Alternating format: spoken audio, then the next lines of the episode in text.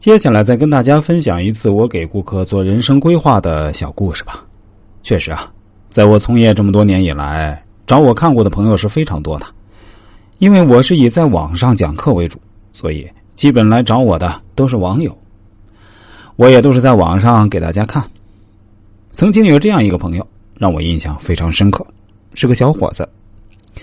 他在发来自己的生日和出生的时辰、性别之后呢，就不再愿意发相片和出生地给我。当然，这样的顾客也经常有。如果只发八字或者只发相片，当然也是可以算的。但我一般啊，还是建议大家把相片、出生地、出生年月日都给我，因为这样会更详细一些。对于这位朋友，我也对他说：“放心吧，我这里不会泄露你个人隐私的。”百分百是安全的。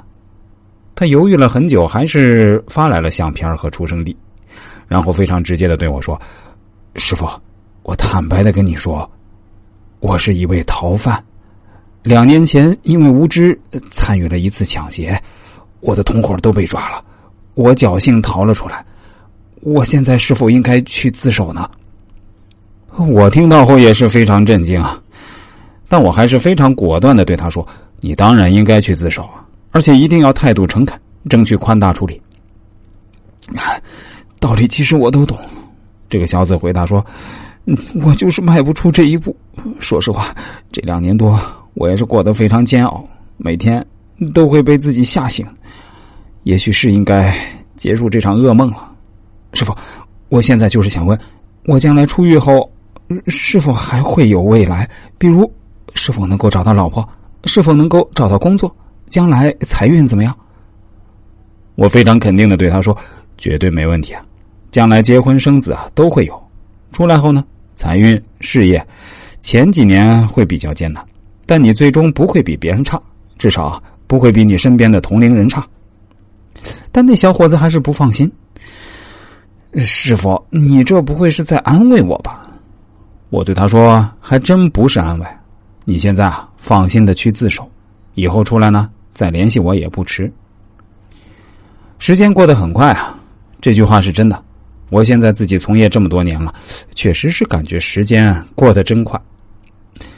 这个小伙子后来啊，还真的又在网上联系我了，对我说：“师傅，我现在出来了，我被判了八年，后来因为在里边表现好，哎，减了一年半的刑，但是我我现在非常苦恼。”我感觉自己跟社会脱节了，不知道应该干点啥。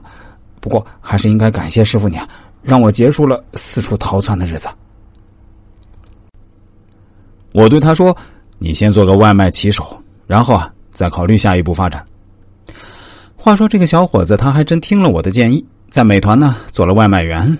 这小伙子还真有点能耐，居然在送餐的过程中跟一个寡居多年的小老板娘好上了。这老板娘虽然是个二婚，但没孩子，为人啊也很好，也不嫌弃他曾经坐过牢。现在啊，俩人的日子过得还是红红火火的，婚也结了，还怀上了。这个小伙子对我说：“师傅，你知道吗？在我心里啊，你是相当于我跟我老婆婚姻中间的媒人了。如果不是你当年建议我去送外卖，我怎么可能遇到这么好的老婆呢？”